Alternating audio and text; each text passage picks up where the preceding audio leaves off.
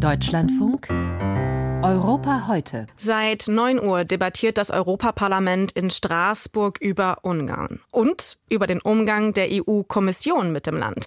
Im Dezember hatte die Kommission nämlich 10 Milliarden Euro an Ungarn freigegeben, die eigentlich eingefroren waren, wegen Zweifeln an der Rechtsstaatlichkeit Ungarns. Nach der Freigabe der EU-Gelder gab es viel Kritik an der Kommission und wenn es jetzt nach einigen Abgeordneten geht, sollen auf diese Kritik jetzt auch konsequent Konsequenzen folgen für die EU-Kommission und für Ungarn.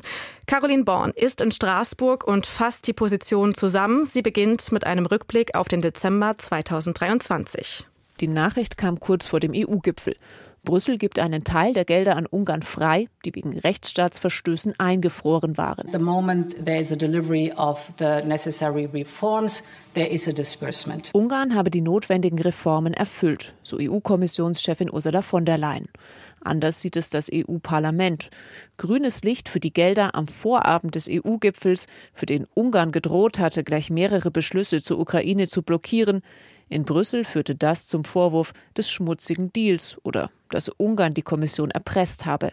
Terry Reintke, Co-Fraktionsvorsitzende der Grünen, kritisiert. Das Europäische Parlament oder die große Mehrheit der Abgeordneten hier ist sehr aufgebracht über das, was Ende Dezember passiert ist äh, und das nicht nur natürlich in Bezug auf was Viktor Orban da gemacht hat, sondern auch darüber, wie die Kommission sich verhalten hat und eben diese 10 Milliarden freigegeben hat. Das Parlament will jetzt reagieren.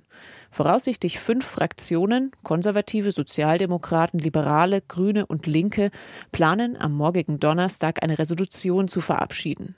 Geeinigt haben sie sich mit breiter Mehrheit darauf, die Entscheidung der Kommission vor Gericht anzufechten. Am Ende könnte eine Klage stehen. Von der Leyen hat den Rechtsstaat in Ungarn wie in einem Winterschlussverkauf verscherbelt und die 10 Milliarden Euro an Ungarn freigegeben. Das Europäische Parlament kann diese Entscheidung nicht akzeptieren und wird nun vor dem Europäischen Gerichtshof diese Entscheidung von Frau von der Leyen überprüfen, sagt Moritz Körner von der FDP. Zurückhaltender formulieren es die Konservativen. Der Zeitpunkt, um die Gelder freizugeben, sei denkbar schlecht gewesen, so deren Vorsitzender Manfred Weber. The Commission must also clarify questions, though especially the reasoning, the legal reasoning die Kommission müsse die rechtliche Begründung für die Freigabe der Gelder veröffentlichen, so Weber.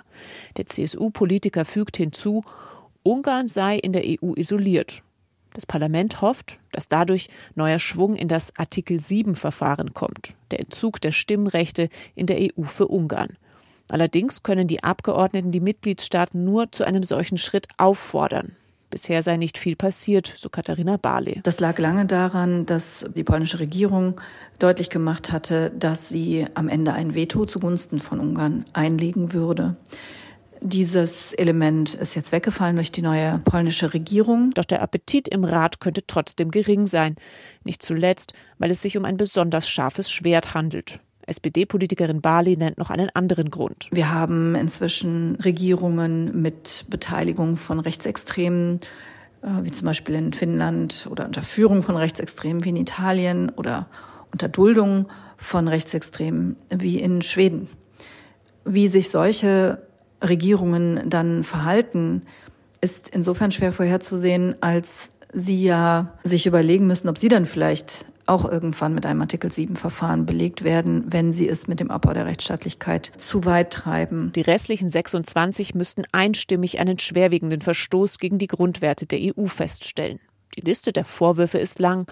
Ungarn schränkt die Unabhängigkeit der Richter ein, legt Hand an die Pressefreiheit und behandelt seine Minderheiten nicht angemessen. Das EU-Parlament hat Ungarn schon 2022 attestiert, keine Demokratie mehr zu sein, sondern eine Wahlautokratie und hat die Mitgliedstaaten aufgefordert, dem Land nicht die rotierende EU-Ratspräsidentschaft zu überlassen, die es ab Juli für ein halbes Jahr übernehmen wird. Dass das Parlament mit dieser Forderung Gehör findet, auch unwahrscheinlich.